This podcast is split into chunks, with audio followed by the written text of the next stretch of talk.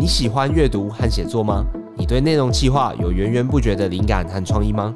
迷诚品内容团队强力征才中，网站编辑、行销企划、社群助理、视觉设计同步开缺，欢迎现在就加入我们！点击节目资讯栏了解更多。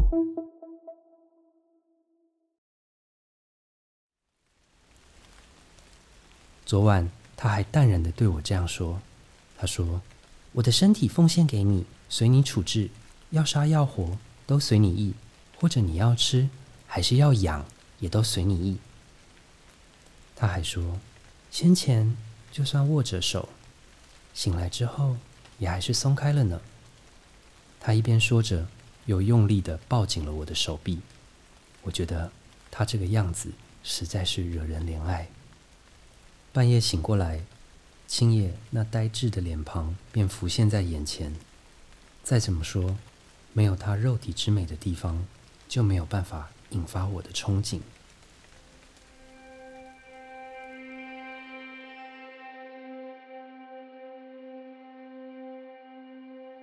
欢迎收听《迷诚品 Podcast》。在诚品选书单元里，我们将分享诚品书店团队每个月依据创新观点、独特视野、反映时代跃动等原则，从万千书海中精选的推荐书目。大家好，我是盛浩伟，今天节目的客座主讲人。今天要和大家分享的作品是皇冠出版社最新翻译出版的川端康成的半自传小说《少年》。才刚结束的二零二二年，正是川端康成过世的五十周年。他最为人知晓的事迹，大概就是曾经在一九六八年获得诺贝尔文学奖，而且是日本第一位诺贝尔文学奖的得主。当年诺贝尔文学奖列举的评选参考作品呢，有他的小说《雪国》《千与鹤》《古都》等等。那这些也都是台湾读者耳熟能详的作品。至于他得奖的理由呢，主办单位说是因为川端康成将日本人的心灵精髓以卓越的感受性加以表现，并深深地感动了世界上的人们。我想这一段话。很能替川端康成的文学作为注脚。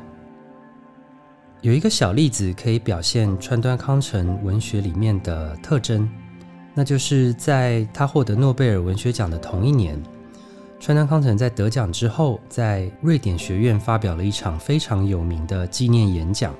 这场演讲的题目通常在台湾中文是被翻译成“我在美丽的日本”，但是。其实这样的翻译并不能表达出原本题目的巧妙，这是怎么一回事呢？因为这个题目原本的日文叫做“美しい日本の私”，“美しい”是一个形容词，意思是美丽。日本是日本，私是我，但是在日本跟我这两个名词的中间，川端康成使用了一个很关键的助词 “no”，这个 “no”。 看起来好像很简单，通常我们在中文里面会觉得它的意思就是的，比如说我的、你的、他的，甚至还有一个优格的品牌叫做植物 no 优，大家应该很熟悉。那在文法上，通常我们会说 no 是一个表示所有格、所属、所在的意思。也就是说，这场演讲的题目如果要直接翻译，应该是美丽的日本的我。如果这样的话，那到底这个美丽的形容词所形容的范围是日本，还是我，还是日本的我呢？它的断句应该怎么断呢？除此之外，我们刚刚还说到这个助词 no，在日本里面，除了有表达所有格的意思之外，其实还有另外一个意思是表达同位格。比方说，我是今天的客座主讲人盛浩伟。那在日文里面，就会在客座主讲人这个名词跟盛浩伟这个名词之间加上一个 no，表示客座主讲人等于盛浩伟。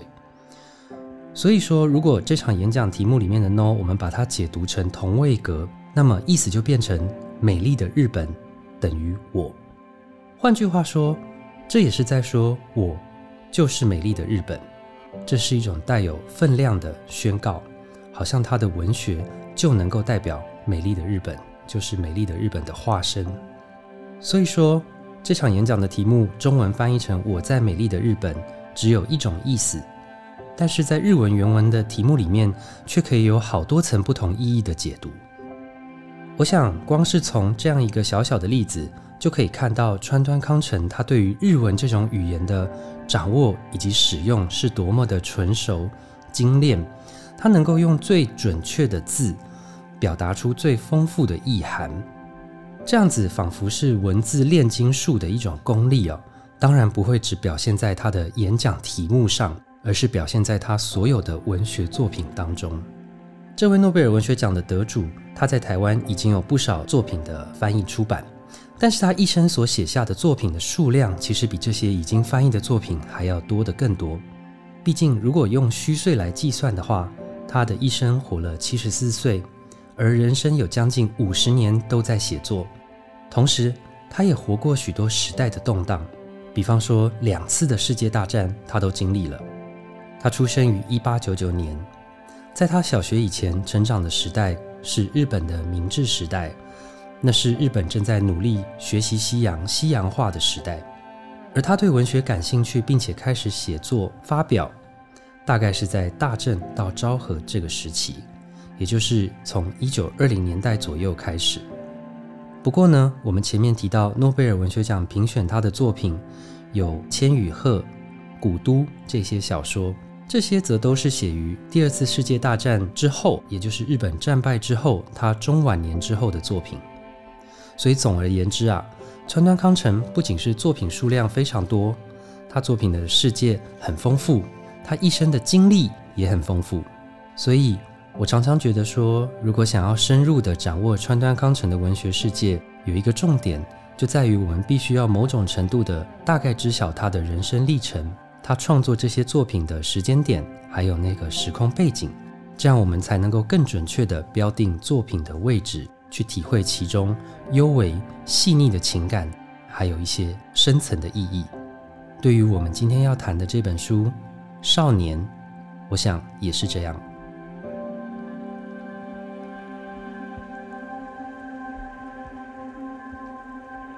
这本《少年》是怎么样的一本书呢？它看似单纯，但是如果我们仔细追究起来，其实里面有很多写作者的巧思。少年的内容是川端康成他在中年以后，也就是五十岁的时候动笔，开始写下他自己青春时期，也就是大约十七到十九岁左右的记忆。这本书最受读者注目的，就是写到了他同性爱的经验，并且有许多情感浓烈的文字、哦。比方说，在书腰上截取了一段话，川端康成写说：“这是我人生中初次遇见的爱情，或许也可以说这就是我的初恋。这份爱温暖、洗涤和救赎了我。青野少年的纯真，甚至让我觉得他并不属于这个世界。从那个时候开始到五十岁为止，我不曾再遇到过这样的爱。”这段话里面提到的青野少年，也就是川端康成所爱恋的男性了。不过，在前面节目开头的时候，我曾经说这是一本半自传小说。这个定位其实值得多加玩味，因为通常我们会觉得自传就是真实的、实际发生的事情，而小说则是故事，是虚构，可能有所改编。那么，这部作品到底是真实比较多，还是虚构比较多呢？老实说，我觉得很难下一个定论。虽然在学界还有文学研究者当中，普遍是把《少年》这本书视为一个资料性、纪实性的作品，我想这是很理所当然的。因为在这本书开头的部分呢，川端康成就写到他自己动笔的缘由，是因为他已经五十岁了，正准备要制作他的文学全集。他这样写，他说。人还活着的时候就制作全集，通常会请作者自己编辑，因此我几乎要把二十五年来的旧稿子全看过一遍了。先前并没有能够把自己所有作品都过目一次的机会。如果非必要，自己的作品实在是没有必要重新阅读。自己的作品刊登在杂志之类的地方以后，我并不会马上就阅读它。要是没过个一年半载的时间，让感觉稍微柔化、模糊一些。我一边读着，就会鲜明地想起书写时有多么的痛苦。不过到了现在，我也能够以较长的时间尺度来看东西了。因此，把旧稿一次看一看，也涌上了始料未及的感怀。我的记忆不好，追忆也很贫乏，能像这样不断涌现过去的记忆，或者回想起往事，对我来说是相当难得的经验。所以说，川端康成他也趁着这个制作全集的机会呢，把以前年轻时写过的东西保留的书信，还有日记啦，哈等等，全部都拿出来重读一遍，并且他一边读一边重新抄录，再加上注脚还有回忆，做很多的解释。等到把这些东西全部过目一遍之后，就可以把这些年少时期非常不成熟、青涩的原件呢给烧掉。那少年其实就是他这一段重新抄录之后下的成果。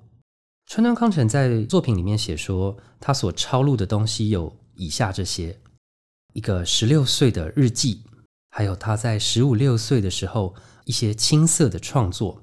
那再来就是重点了哈，是他十八、十九岁的时候的日记，还有一篇叫做《汤之岛的回忆》的文章。川端康成说。《汤之岛的回忆》这篇文章分成两个段落。他在二十八岁的时候呢，曾经把这篇《汤之岛的回忆》的前半段重新写过，最后就改编成了他的小说代表名作《伊豆的舞娘》。但是呢，在少年里面，他继续写到说，《汤之岛的回忆》的后半段，则是他住在中学宿舍的时候，爱慕同寝室少年的回忆。这里就非常明确讲出他自己同性爱情的过往，而且他在写的时候还加上一句说：“我终于得到把这些无用的东西都给烧掉的机会。”读起来有一点点刻意冷淡看待，或者是不屑一顾的感觉。我想川端康成之所以会表现出这种冷淡的态度哦，是因为这篇《少年》在发表的当时，也就是大概一九四八四九年的那个时空背景底下呢。同性爱，日文用词是同性爱哈，也就是我们今天说的同性恋，在社会上仍然是一种被得禁忌的事情啊。那个时候呢，川端康成他也已经有了一些文学地位，在社会上也是重要的公众人物哦，所以他用这种态度写下一个好像不可告人的过往，有点不敢正视他羞耻经历的感觉。那这也像是一种文学里面忏悔书写的传统。所以说，大部分的读者还有研究者就自然而然接受叙事者的这种说法，把少年当成一种作家生平的传记资料，视为一种他的告白。但是，我觉得如果我们跳脱这种学院式的角度哦，单纯以一个文学爱好者的角度来看，反而可以有更多的解读哦。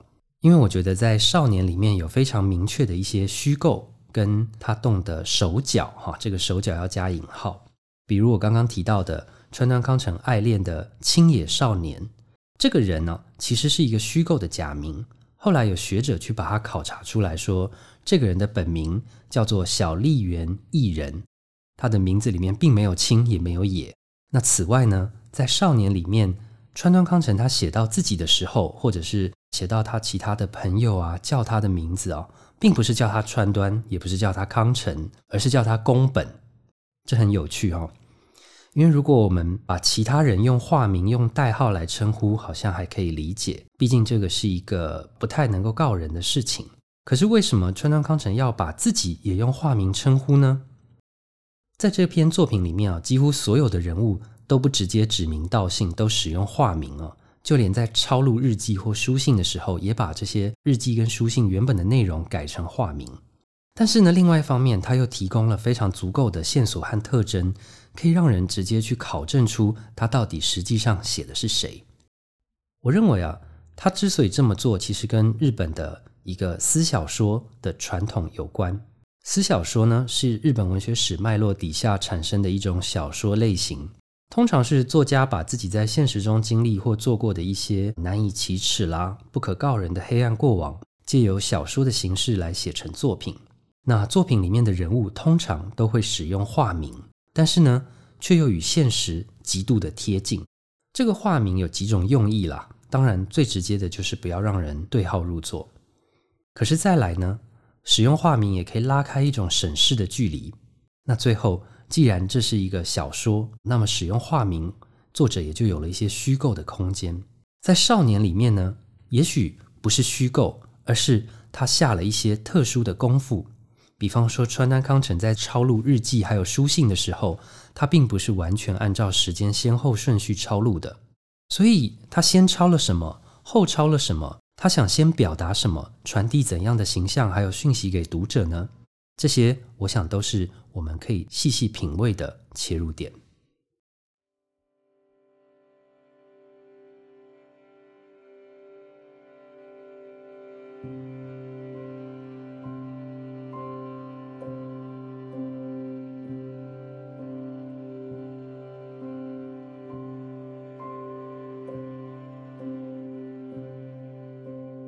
那么，要说到少年里面最精彩、最动人心弦的部分，莫过于是川端康成如何凝视他笔下的这一位青野少年。在川端康成的描述下，青野呢是一个小他几岁、长相非常漂亮、带点阴柔气质的美少年。他的个性腼腆却又天真无邪。他们两个人的关系，川端康成是学校里的学长，青野则是小他几岁的学弟。两个人住在同一间宿舍、同一间寝室。川端康成是寝室的室长，青野则是室友之一。他另外还有两个室友，但是两个人在相处的过程中，川端康成逐渐受到青野温柔的举止，还有美好的外表所吸引。在《少年》这个作品里面，川端康成最直接的告白，也是最常被读者引用的段落。他这样子写着他对青野少年的感受。他说：“我依依难舍你的手指、手腕、手臂、胸膛、脸颊、眼睑、舌头、牙齿、脚。我喜欢你，你也可以说你喜欢我。”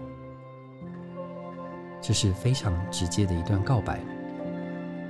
最后，川端康成在寝室里面，甚至把他们两个人的床紧紧相连，并在一起，睡觉的时候经常拥抱，彼此亲吻。在川端康成心中，也对青野有许多情欲方面的遐想。然而，在现实当中，这两个人却始终维持着纯纯的爱。比如说，有一个段落。我觉得也很精彩。川端康成写到，他们两个人的相处是这样的：某一天非常的冷，川端康成他写，在起床铃响以前，我去了趟洗手间上个小号，实在是冷到浑身发抖。窝进床铺，拉起青野温暖的手臂环住自己，我搂住他的颈子。青野也在半梦半醒间用力搂了搂我的脖子，将脸埋进下方，他的脸颊就靠在我的脸颊上，我那渴望的嘴唇落在他的额头和眼皮上，我的身体相当冰冷，真是对不起他。青野不时地睁开眼睛，没有带任何情绪，只是抱紧我的头。我仔仔细细瞧着他闭上的眼睛，看起来不像是在想些什么。就这样维持了半个小时。我不求更多，我想青野也没有想要更多。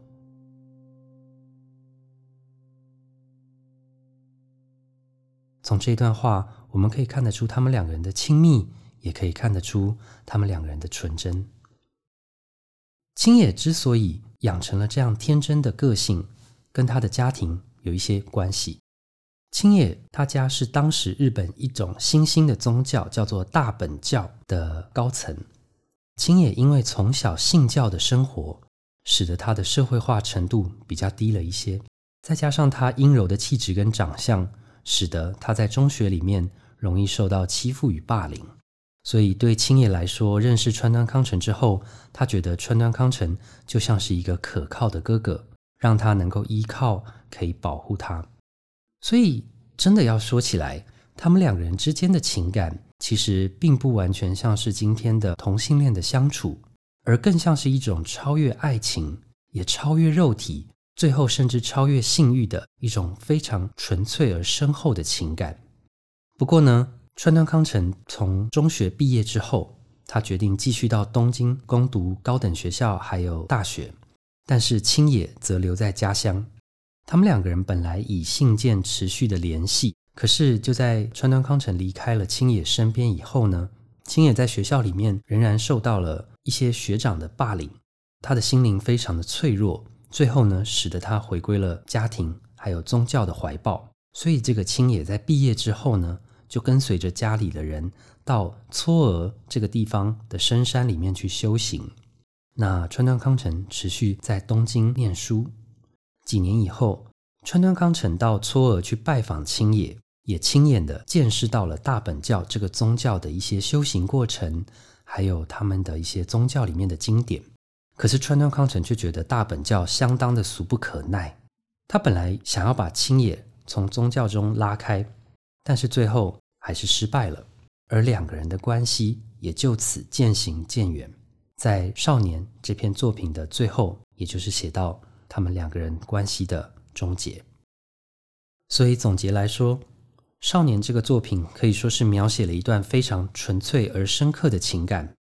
这段情感好像带一点禁忌，但是现实中其实却没有发生太多惊心动魄的事件。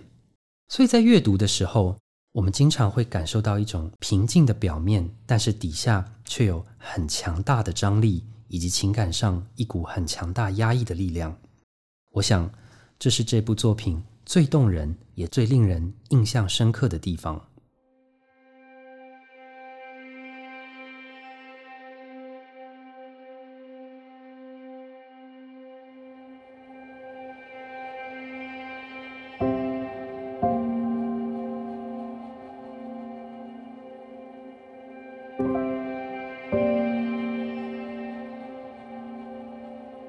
一般来说，我们讨论川端康成的文学作品，会提到几个重要的关键字。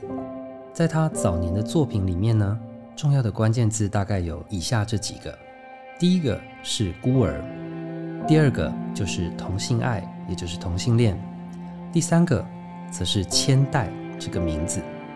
这些关键字看似指向不同的面向，但其实彼此互相有所关联。我们先说孤儿。在川端康成刚出生没有多久，他的父亲就因为肺病而过世。在过世之前，他的父亲写下了几个字的遗言，留给川端康成。他父亲写说：“要忍耐，为康成书。”也就是替川端康成写下的字是“要忍耐”三个字。接下来又过了一年，他的妈妈也过世了。换句话说，不到三岁，他的父母便双双过世，最后他由祖父母养育长大。但是他的祖母却又在他上小学的时候也过世了。川端康成其实有一个大他三四岁的姐姐，这位姐姐是交由叔母，也就是母系那边的亲戚养育长大。但是在祖母过世的隔年，他的姐姐也过世了，所以从此川端康成在世界上可以相依为命的。只剩下他的祖父，但是过不了多久，在《少年》这部作品里面也提到，大正三年，也就是一九一四年，皇太后大葬之夜，我的祖父死了。他这样写着。那一年，川端康成才十六岁，也就是说，在十六岁的时候，川端康成在这个世界上就已经是孑然一身的孤独。他曾经有一篇作品叫做《葬礼名人》，在写的，就是他从小参加了非常多的葬礼，好像死亡在他的生命当中不断地围绕着。这种死亡往往的威胁，还有孤身一人的寂寞感，成为了川端康成早期作品的一大主题。有学者认为，他早期的作品在面对的。都是如何去克服这种强烈的孤儿意识。那么，接下来的关键字是同性爱，也就是同性恋。这个就是我们刚刚提到的《少年》这部作品里面所描写的种种。接下来还有一个关键字叫做千代。千代这个名字是川端康成在二十三岁的时候，本来想要娶做太太的一位年轻女性，但是这两个人的婚约却因为莫名的事情而遭逢变故。川端康成后来也把这一段莫名其妙的婚恋爱情写成了许多作品。在去年，木马出版社出版了一本川端康成的恋爱小说这本书，里面写的。就通通都是川端康成与千代的爱情。我们刚刚说这三个关键字看起来好像彼此不同，但其实又彼此互相关联。正是因为川端康成的孤儿经验，使得他非常渴望完整这种自我的孤寂，而同性爱以及千代这两个关键字，则是他使自我完整的渴望。除了他写下的东西之外，还有许多他没有写下，但是在背景很重要的部分。《少年》这部作品里面，轻巧地带过了一些关于死亡的背景。这部作品写于一九四八年，这个时空背景非常的重要，因为那是日本刚于一九四五年第二次世界大战中战败，并且正处于驻日盟军总司令部。也就是通常我们称为 GHQ 这个组织的占领以及间接统治的时期，在这段期间，许多曾经支持或协力过战争的文学家遭到战争的追究责任以及清算，在这其中也不乏川端康成的好朋友。最重要的几位，其中一个叫做横光利一，横光利一是川端康成在文学上的好伙伴。横光利一因为战争的关系遭受到强烈的批评。当时他的身体也不好，患了重病，不久之后就于一九四七年的年底去世。在隔年的葬礼上，川端康成写了一篇情深意重的悼词，最后的结尾有一句著名的话，他说：“恒光君，我将以日本的山河为魂魄，活过你走之后的余生。”许多文学研究者便以这句话当作川端康成创作阶段变化的标志。认为正是因为横光利一的过世，使得他更加关注日本的传统之美，所以在他晚年的作品里面写下了非常多与日本古典传统文化相关的作品。但是除了横光利一，川端康成还有另外两个好朋友武田林太郎，还有他的前辈菊池宽，都是在一九四八年、四九年一两年间相继过世。所以当时川端康成的心境。是感受到国家破败，好友死亡，但是在这样子又重新受到死亡缓缓围绕的心境之下，他写下的作品却是《少年》这部回顾他年少时期同性爱情的作品。到底是为什么他在面对这么多的死亡之后，重新回想起的却是这一段不可告人的爱恋呢？这段爱恋对他。有什么样深刻的意义呢？而这部作品题目的少年，实际所指的到底又是谁呢？是川端康成他自己，还是他眼中凝视着的青野少年呢？我想这些问题，我们不妨这样子看待：少年这部作品，正是川端康成深深地凝视着青野，并且也感受到青野深深地凝视着自己。他们其实是两个孤独又不完整的人，却都因为彼此的凝视而使得自己变得完整。所以，少年真正想要描述的，正是这一段以肉体的欲望为起点，但是最终却超越肉体、超越爱情的同性情谊。而也是这样深刻的情感，在他的心中留下了非常大的温暖，使得他能够面对死亡的威胁以及悲伤。今天的节目就到这里，邀请大家到诚品书店全台门市，或是点击节目简介的成品线上连结，查找皇冠出版的《少年》。若你喜欢这集的内容，请订阅我们的频道，在收听平台给我们五颗星，或者推荐给你的朋友。谢谢大家的收听，我是盛浩伟，我们下次再见，拜拜。